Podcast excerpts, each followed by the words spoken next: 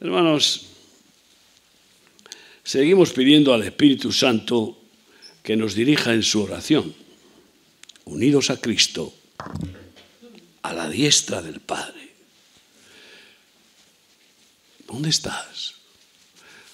Quiero que hoy sepas que no estás solamente sentado aquí. Si estamos en Cristo, fíjate, su palabra dice que ya estamos sentados con Él en su trono. Esto es un misterio impresionante. Pero en el momento en que nos haga crecer, en conocerle y en entusiasmarnos con su gloria, su santidad, su espíritu, pues nos vamos viendo allí sentados. El Espíritu Santo nos, hace sentir, experimentar que sí que estamos sentados con Cristo. Y lo vamos a leer. Efesios 2, del 1 al 10. Y Él os dio vida a vosotros cuando estabais muertos en vuestros delitos y pecados, en los cuales anduvisteis en otro tiempo, siguiendo la corriente de este mundo.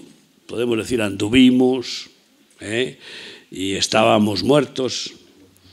Pero bueno, aquí Pablo parece que está dando a los efesios un, buen eh, corte profundo, no, de que no se olvidaran. Siguiendo la corriente de este mundo, conforme al príncipe de la potestad del aire, el espíritu que ahora operan los hijos de desobediencia. Lo vamos viendo cada vez más descaradamente y asquerosamente.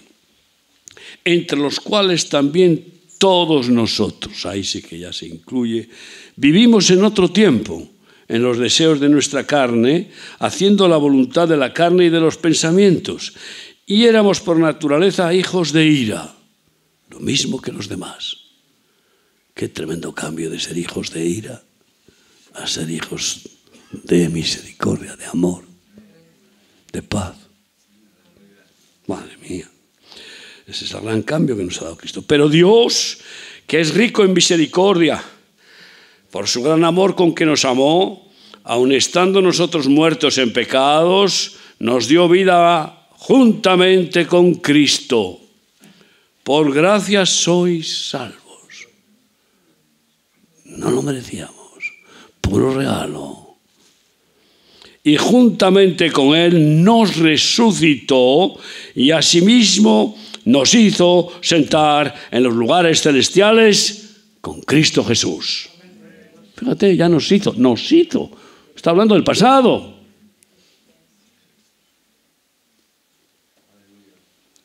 Esto es algo tan, eh,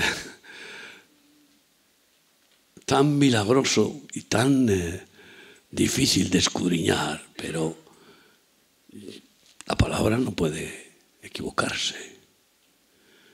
Y hay que entender que si Él es la cabeza de la iglesia y somos, la iglesia, somos parte de la iglesia, no puede estar sentado a la diestra del Padre solo ahí, la cabeza, la cabeza, tiene que estar con el cuerpo. Fijaos, qué misterio, pero qué maravilla. Y nos resucitó, pero ahí está el problema que muchos no pueden ni siquiera pensar en esta gloriosa manifestación espiritual y sublime de estar ahí sentados, porque no han resucitado. Y no han resucitado porque no han muerto. Muchos fueron bautizados en las aguas, que es símbolo de un enterramiento, pero fueron enterrados vivos porque no habían muerto al pecado, no habían muerto al egoísmo, no habían muerto al amor al mundo, no habían muerto a su ego, a su, a su naturaleza vieja, a sus pensamientos, a sus deseos, no.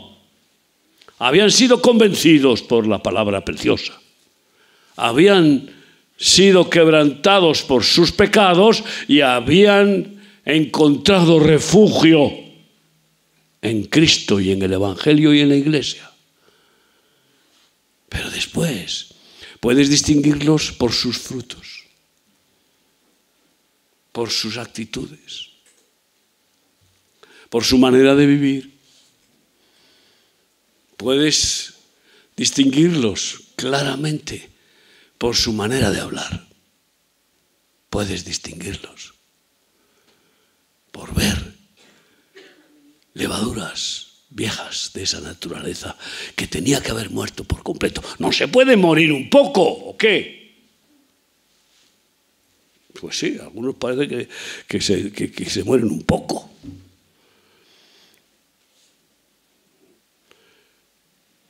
Dios quiere que estemos muertos. Fíjate cómo es el proceso. Jesús viene a nuestra vida y estábamos muertos en nuestros delitos y pecados. Y viene y nos resucita de esa muerte causada por el pecado para darnos vida y vida en abundancia. Pero resulta que algunos no resucitan de esa, muerte, espiritual y siguen pecando. Y yo no digo que no, que no podamos tener debilidades aunque hayamos muerto y nos haya resucitado y que podamos cometer fallos. Sí. Incluso a veces Dios nos suelta un poco como yo digo, nos quita la faja y entonces a mí si me quita la faja, lo, primero que, empiezas a pensar es eh, eh, en, la concupiscencia, en ti mismo. Si no nos protege de pecar, pecamos. Y a veces lo hace para humillarnos. Si estamos demasiado confiados ya, somos hijos de Dios, estamos en Cristo, eh, estamos viviendo muy protegidos comunitariamente, somos ministros, y ya hemos superado aquellas carnalidades brutales y ahora pues oye, ya somos buenos. Ay amigo. Entonces en esas situaciones, aun los que hayamos resucitado y estemos con Cristo sentados, podemos ser tirados a tierra. Por eso el Señor lo dice, velad y orad para que no entréis en tentación. Ahora bien, cuando uno tiene maneras de comportarse que manifiestan ese egoísmo, es que todavía no ha habido una muerte al, ego, al, dinero y al mundo. Entonces ahí hay que reflexionar, incluso pedirle a Jesús, clávame la espada de tu palabra hasta lo más profundo de mi corazón y que no quede nada. Hay una canción dice, que no quede nada de mí. Quiero ser tuyo de verdad, no una chapuza, un poco tuyo y mucho mío. Es terrible. Es, es una vida muy triste la de personas así, que pueden acabar esquizofrénicas, doble ánimo. Quiero estar muerto, pero cada día. Y ese muerto quiere levantarse tú. ¿Qué te parece? ¿O no? Claro que quiere. Menudas agallas tiene el hombre viejo. Y Satanás está queriendo ayudarle. Y la gente del mundo quiere ayudarnos a tope. Estamos locos. ¿Cómo vamos a vivir muriendo cada día? Pero estáis locos, sí. Bendita locura. Oh Señor, y nos hizo sentar en los lugares celestiales con Cristo Jesús para mostrar en los siglos venideros las abundantes riquezas de su gracia en su bondad para con nosotros en Cristo Jesús. Para que ahí se nos abran los ojos con el colirio santo, ver la gloria de Dios, ver el reino de Dios, ver su gracia sobreabundante, ¿eh? ¿Eh? Eh, ver su bondad y las riquezas de esa gracia de todo tipo. Las riquezas espirituales de sus frutos, que vamos, y los nueve frutos los, los eh, pensamos, los, los escudriñamos, pues, pues es naturaleza de Dios y de sus dones, que son riquezas de poder inmenso. Porque por gracia sois salvos, vuelve a decir, por medio de la fe, y esto no de vosotros, pues es don de Dios, no por obras para que nadie se gloríe, porque somos hechura suya, creados en Cristo Jesús para buenas obras, las cuales Dios preparó de antemano para que anduviésemos en ellas. Hermanos, eh, hemos ido pidiendo al Señor que nos enseñe a orar. Y lo está haciendo, estamos mejorando. Yo así lo veo. Yo veo que Él me está eh, mejorando en la oración, aunque todavía tengo que aprender mucho más, pero para que pueda fluir el Espíritu Santo en mi mente y producir los deseos de Jesús y entonces unirnos a Jesús ahí sentados con Él, al unísono, como una sola voz la suya, pero nosotros ahí, participando de esa voz suya. Sí, orando con Él Muchos utilizan la oración, te lo pido en el nombre de Jesús y en el nombre de Jesús. No me cansaré de repetir que no es una fórmula religiosa mágica proclamar en el nombre de Jesús. De ninguna manera. No porque digamos y digamos en el nombre de Jesús va a ser oída nuestra oración, sino porque nos unimos a Jesús. Eso es ir al Padre con Cristo, unidos a Él. Y entonces el Padre no le niega nada a Jesús. Fíjate. Toda oración que hagamos con la voz de Cristo unidos a su voluntad está asegurada 100%. La respuesta y la bendición. Amén. ¿Por qué? Todo lo que le pidéis al Padre en mi nombre os lo daré. Pero claro, no como una manera religiosa, sino como una intimidad, como una comunión, sentados ahí con Él a la diestra, Él a la diestra del Padre y nosotros a su diestra. ¿Qué te parece? El Padre a la izquierda de Jesús, nosotros a la derecha de Jesús. Y en ese unísono, pues como cuerpo suyo que somos, en un acuerdo con su voluntad, que es perfecta, juntemos nuestra voz con la suya, nuestras peticiones, que sean suyas. ¿Qué quieres, Señor? Que solo lo que tú quieras. Si quieres concedernos esto, bendito sea tu nombre. Si no, pues lo que tú quieras, Señor. También en las alabanzas. Y en las adoraciones, lo mismo, al Padre, al Padre. Porque todo está dirigido al Padre. Y por eso dice cuando oréis, Padre nuestro, todo está dirigido al Padre. Y Jesús solo vino a contentar al Padre.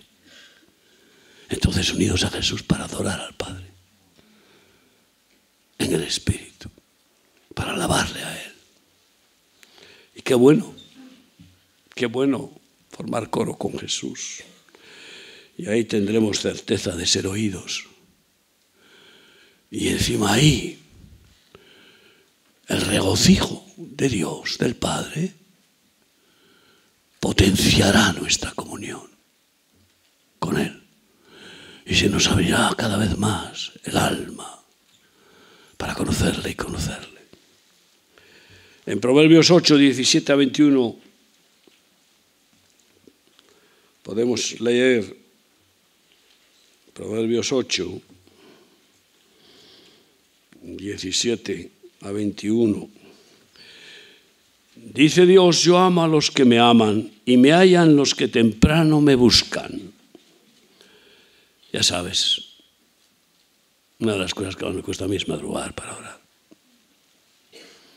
Pero a veces, y últimamente me está sucediendo, el Señor me despierta porque la vejiga me aprieta. Cositas de la edad. y entonces pierdo un poco el sueño. ¿Y qué hago? ¿Qué vas a hacer? Lo mejor que puedes hacer, orar. Y me vuelvo a dormir orando. El Señor me da otra vez el sueño apacible. Así que no es mi mérito, te lo digo. A mí, madrugar me mata. Pero a veces el Señor me mata, haciéndome madrugar. Yo amo a los que me aman y me hallan los que temprano me buscan. Las riquezas y la honra están conmigo. Riquezas duraderas y justicia. ¿Qué te parece? Y pedimos, pedimos provisión, pedimos provisión. Dice, mejor es mi fruto que el oro y que el oro refinado y mi rédito mejor que la plata escogida. Primero pidamos que Él manifieste sus frutos en nuestra vida para que conozcan a Jesús, porque son esos frutos del Espíritu los que manifiestan quién es Cristo. ¿Cómo conoceréis a los verdaderos discípulos? Por sus frutos. Esos frutos son del Espíritu Santo. Así que pidámoselos cada día. Señor, que sobreabunden tus frutos en mi vida. Por favor, que sobreabunde tu amor, porque aún no te amo como tú me amas. Que crezca tu amor. Aún no amo a mis semejantes como tú quieres que los ame. Me das un mandamiento nuevo de amarnos unos a otros como tú nos has amado. Eso significa amar a los demás más que a uno mismo. De verdad, Señor, no, no, no, no, no, no, no, no, no lo logro, pero quiero. Y a veces entonces sí que, vamos, te dejas sangrar por amor al prójimo. Es decir, que te entregas y te quemas y, es que no, no eres tú. Es el Señor el que te lleva a agotarte, a quemarte por amor al prójimo.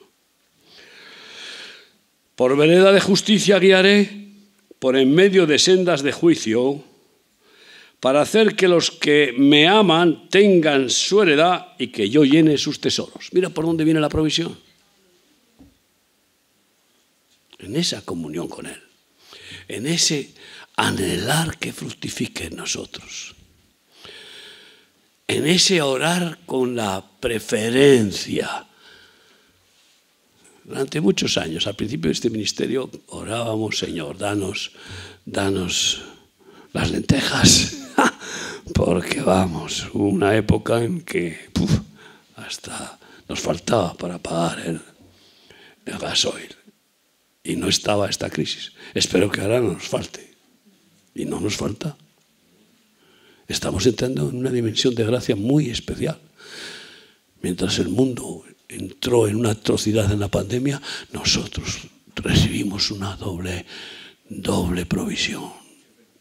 Y ahora, en medio de todo este caos de ver toda la sociedad destrozada, sigue abundando la provisión de Dios. Pero cuidado, que no sea nuestra oración buscar los añadidos. Que nuestra oración sea buscar el reino de Dios y su justicia. Que nuestra oración sea honrar al Rey, agradarle, alabarle, adorarle. Que nuestra oración prioritaria sea conocerle y que se haga su voluntad en todo. Siempre abundante provisión cuando resulta que pues le buscamos y le honramos y no buscamos los añadidos. Prioridad para buscarle de todo corazón y tener comunión con Él, conocerle Hacemos oraciones de petición de puertas abiertas, como casas locales, que es bueno. Claro que sí, porque forma parte de la extensión de su reino. Casas para los hogares. Estamos ahora buscando más. ¿Y qué sucede? Pues que viene el Señor y nos, y nos lleva a una casa en Ciudad Real donde esperamos pronto tener ahí varias familias. Una maravilla de lugar. Pero así estamos comprando casas, pues, hasta en Bulgaria, en, eh, Costa Rica, en casas en,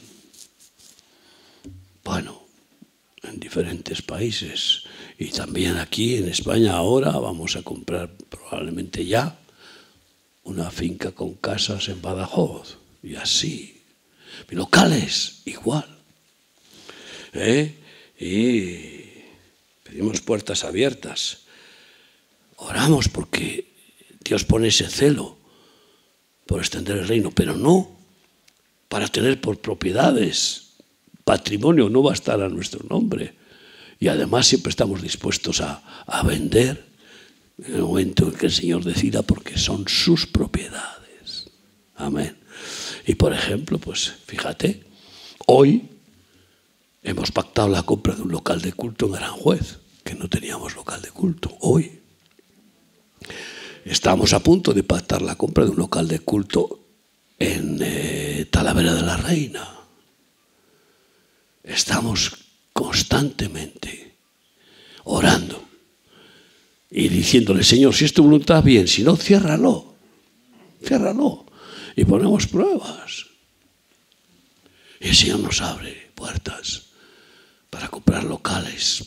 Acabamos de comprar un rastro de dos plantas con oficinas en Stuttgart, creo, en Frankfurt, no lo sé, en Alemania.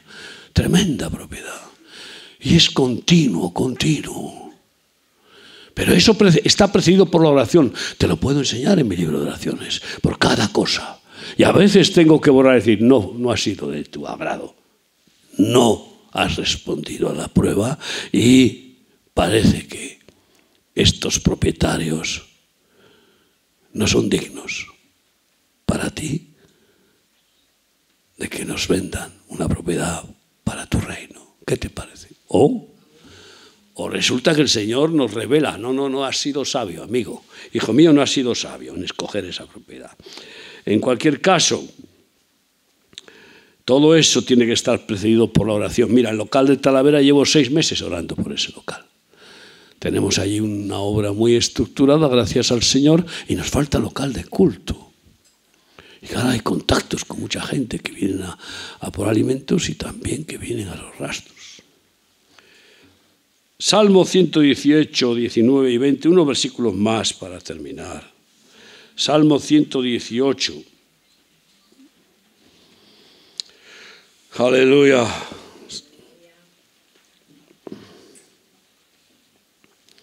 Ciento dieciocho, diecinueve y veinte.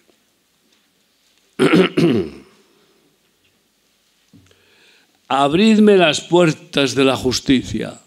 Ay, a mí me gusta, Señor, ábreme puertas. Ábreme puertas.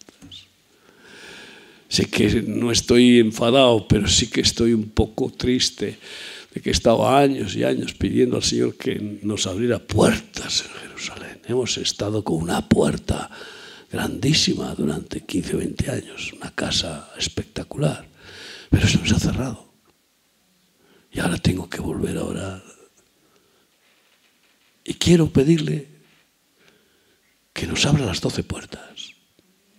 Y va a venir el tiempo en que nos va a abrir las doce puertas de Jerusalén como tú puedes leer en el libro de la economía del reino las doce llaves de oro para abrir las doce puertas de la provisión celestial de la ciudad de oro donde vive Dios en el cielo.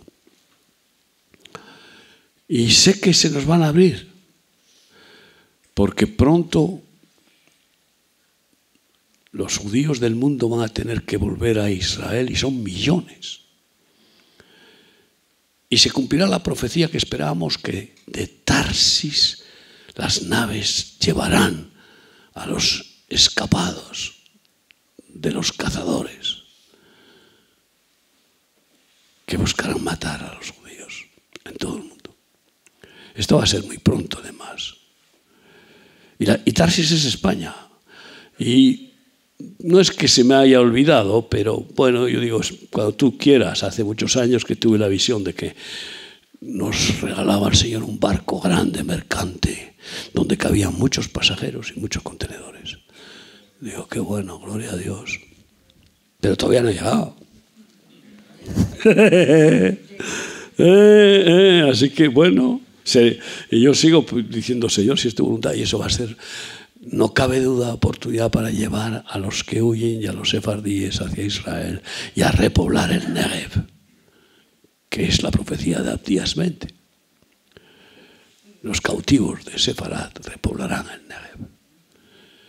Y nosotros, hoy, somos la mayor ONG de este país, en términos espirituales de, ayuda a los necesitados.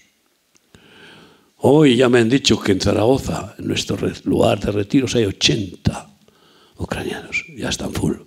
Bueno, y siguen viniendo 14 en San Sebastián, no sé cuántos por otros lados, vamos a tener miles. Pero eso nos va a preparar para que seamos la Ruth moabita gentil que ayudará a Noemí judía perseguida, destrozada, para llevarla en brazos o en barcos a Israel. Hermanos, y, bueno, yo quiero seguir orando por esas puertas de Jerusalén, pueden ser eh, en, términos espirituales, no en puertas de edificios o puertas de términos espirituales, ¿no? de provisión y de... Y por eso orad para que se nos abran puertas. Ahora mismo yo pues este dos meses o así orando para que en esta situación de Ucrania se nos abran puertas. En Ucrania. Empezamos hace dos meses a orar y ahora ya estamos en Ucrania, en dos puntos del país, con una base en uno de ellos para dar de comer a mil ucranianos, dentro del país, con la guerra, bueno, locos, claro, de amor y también que se nos abra puerta en Polonia. Pues ya estamos preparando los estatutos de remar en Polonia y ya tenemos una base en Polonia. Pero eso es, si miras mi libro de oraciones, verás que ahí aparece, Señor, ábrenos la puerta en Polonia, que no está a remar. Y así también en Hungría, que hicimos los estatutos en húngaro y al final no se acabó de abrir la puerta pues eh, hay que seguir, he seguido orando y ahora es el momento.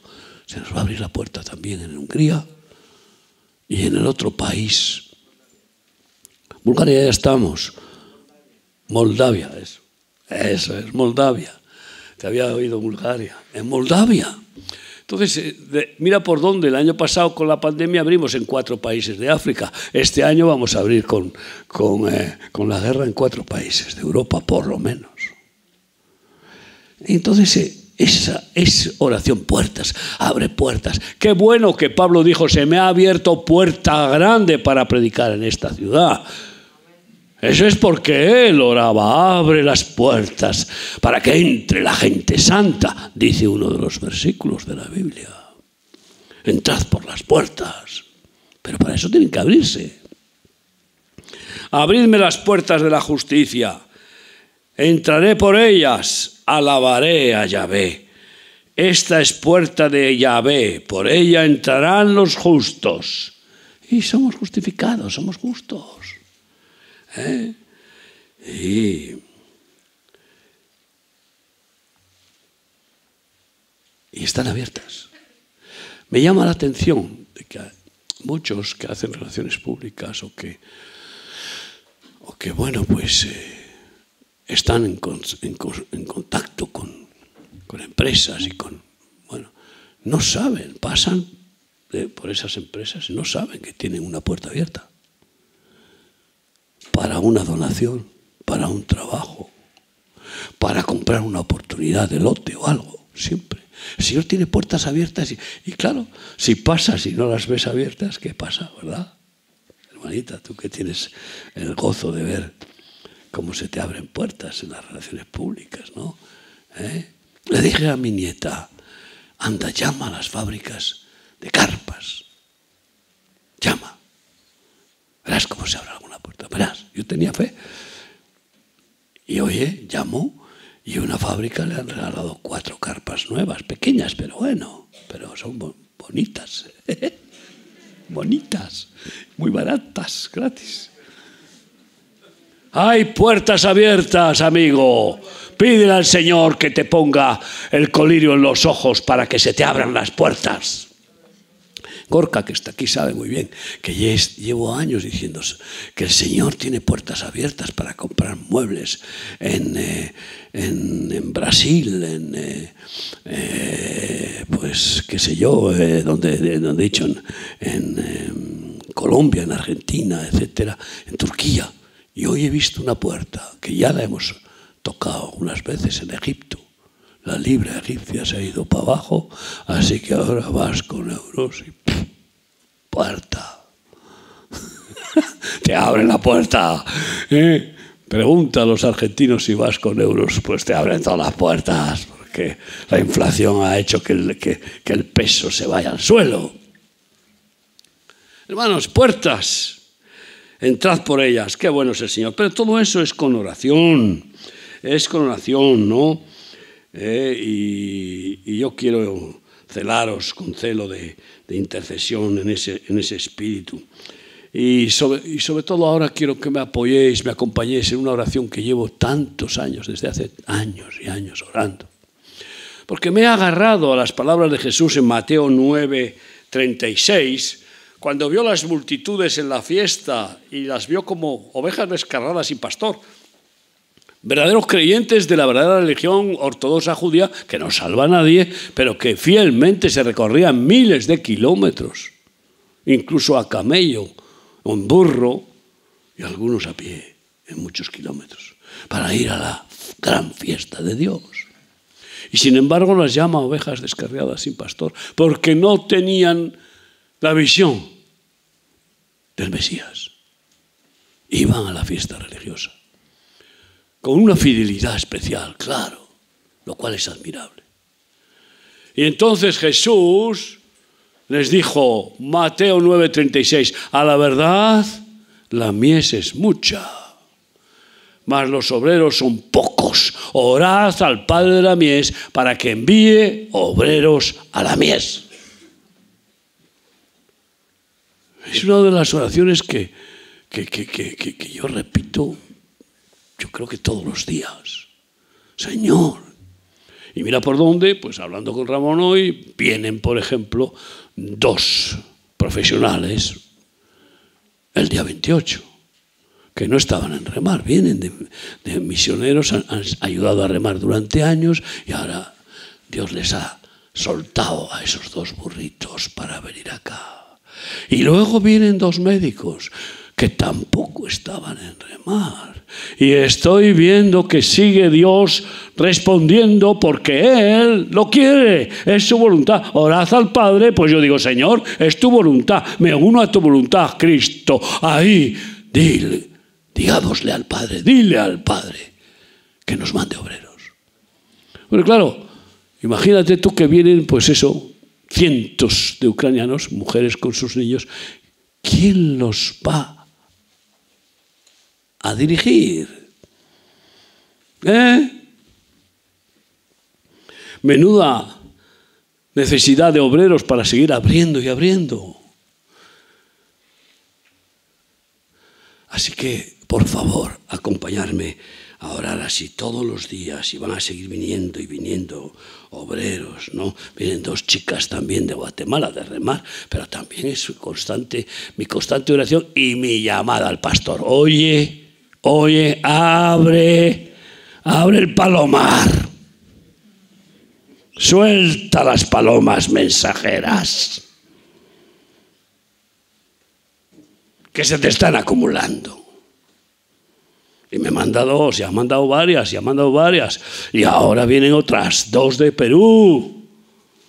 Chicas. Y también vienen otros hermanos. ¿eh? Y claro, ¿qué sucede? Pues oye, pregúntales a los pastores aquí. Es que tenéis ya suficientes, ¿no? ¿Eh? Gorka, ya tienes suficientes obreros, tú no necesitas más. No quieres más.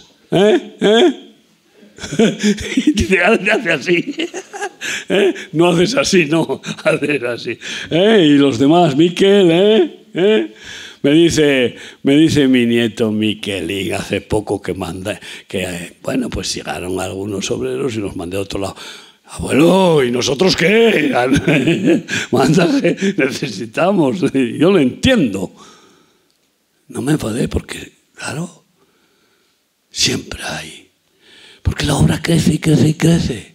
Estáis viendo cómo se abren nuevos frentes. Pues hace falta nuevos responsables que estén dispuestos a darse por los demás.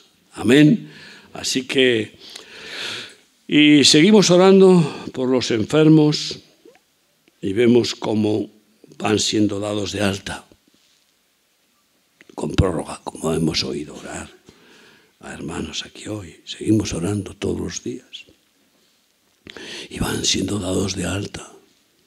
Algunos se retrasan porque Dios quizá los tiene en tratamiento yo no veo el tratamiento médico, yo veo el tratamiento de Dios. No te olvides. Eh, y lo he testificado. Yo estuve diez días en el hospital en tratamiento de Dios para que aprendiera a descansar en Él, para que experimentara un Shabbat Shalom como nunca. Entonces, eh, eh y seguimos orando por las misiones, claro que sí. Vemos que tendremos remar en más países, no solamente en estos cuatro, sino que seguirá extendiéndose por todo el mundo, especialmente remar SOS, porque os garantizo que esta guerra no se va a quedar ahí. Va a haber más guerras. Y remar SOS va a tener una repercusión mundial grandísima. Porque Vamos a ver, estas ONGs humanistas que bueno, hacen buena labor, pero van a sacrificar sus vidas si sus, los que trabajan en ellas tienen sueldos ¿eh? Y horario. Eh, van a sacrificar sus vidas de ir 20 eh, horas si hace falta y comer lo que haga falta y pasar frío o calor. Eso solo los locos por amor lo hacemos. Y por eso, pues vamos a ser, si no contristamos al Espíritu Santo, Dios nos va a dar una relevancia, mundial impresionante.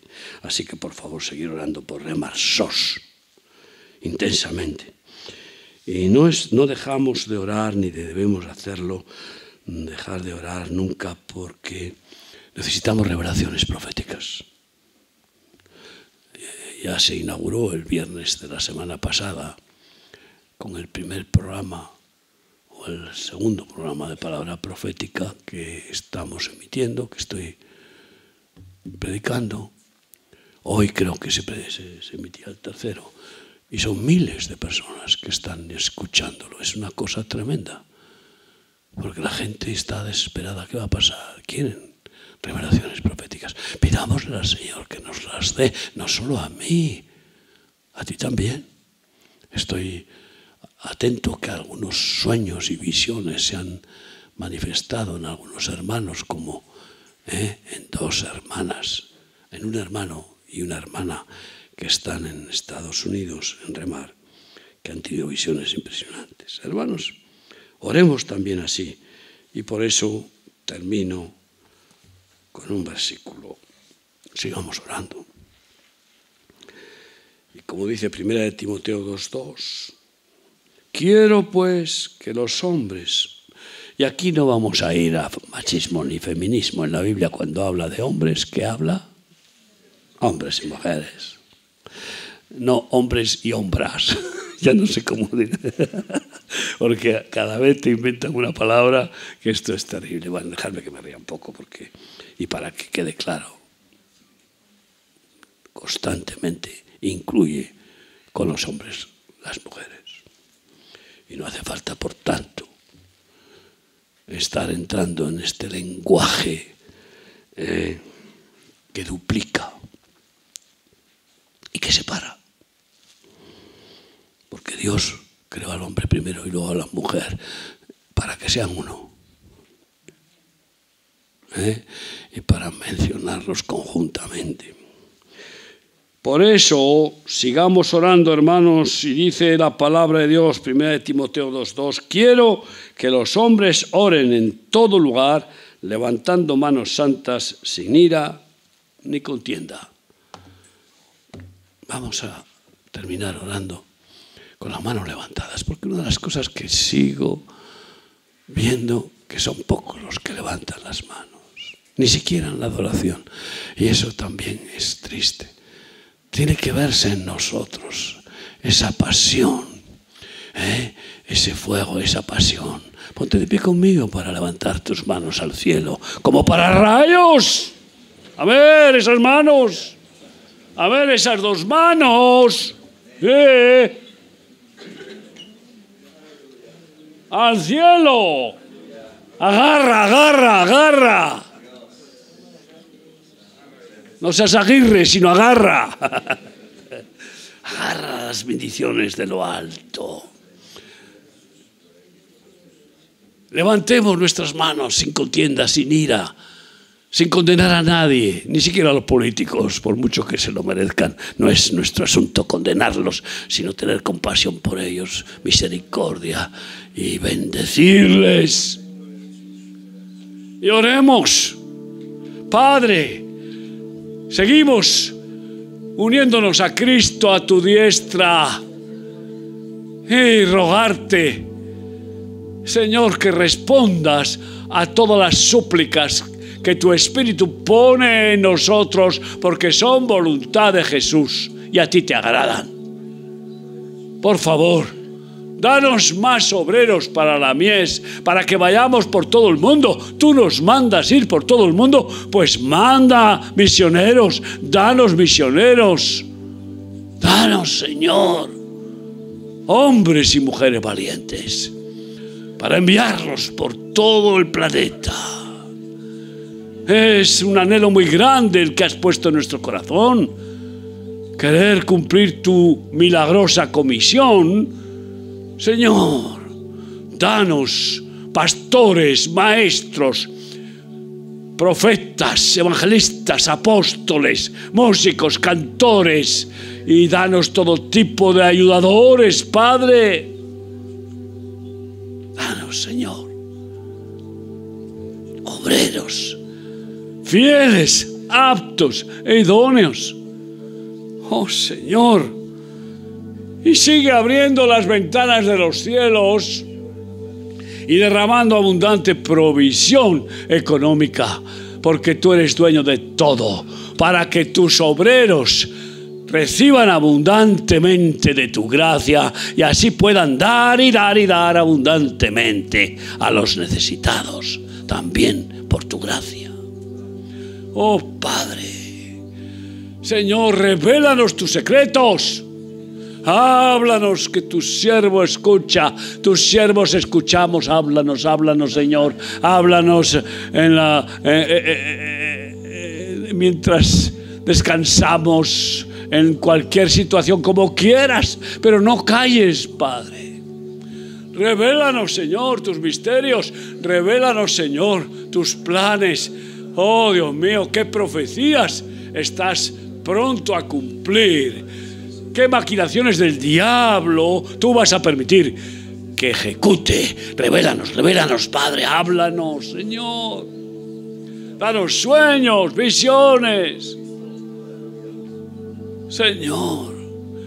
Y úsanos para tocar tu trompeta, el sofá de tu palabra profética, Padre, para que muchos puedan recibir ese sonido y arrepentirse y no ir hacia el mal. Oh Señor, Dios mío, venga tu reino y tu justicia. Venga tu reino y tu justicia, Padre. Oh Señor, queremos seguir confesando tu nombre. Produce en nosotros siempre el arrojo, fuego de tu celo, la valentía para no callar, no callar, confesar tu nombre y evangelizar por todas partes, a tiempo y fuera de tiempo. Padre, úsanos, Dios mío, úsanos, Señor, para que salves, libertes, socorras, para que sanes, para que hagas milagros, maravillas. Oh Señor, danos, Señor, el poder de tu Espíritu. Manifiesta tus dones sobrenaturales para que puedan ver tu gloria, tu poder. Y reconocerte, Señor. Bendice mis hermanos aquí. Úngelos, Señor. Enciéndenos, Señor. Enciéndenos de tu fuego, de tu amor. Oh Padre, muchas gracias Dios. Levanta tu voz ahí. Levanta tu voz ahí. Ora todos juntos. Levanta tus manos y tu voz. Y habla con Dios. Vamos. Shakainareita. Ora. Ah, Padre. Oh, Señor, dependemos de ti, Padre. Obra tú esas obras tuyas que tú has preparado de antemano. Esas son las que te honran. Quita nuestras obras religiosas y humanas y solamente que se hagan las tuyas, Padre. Gloria. Gloria a tu nombre, Padre. Gloria a tu nombre, Padre. Eh, Te alabamos, Dios. Gracias, Señor. Gracias, Señor. Gracias, Jesús. Gracias, Jesús. Gracias, Jesús. Gracias, Jesús. Gracias, Cristo. Gracias, Jesús.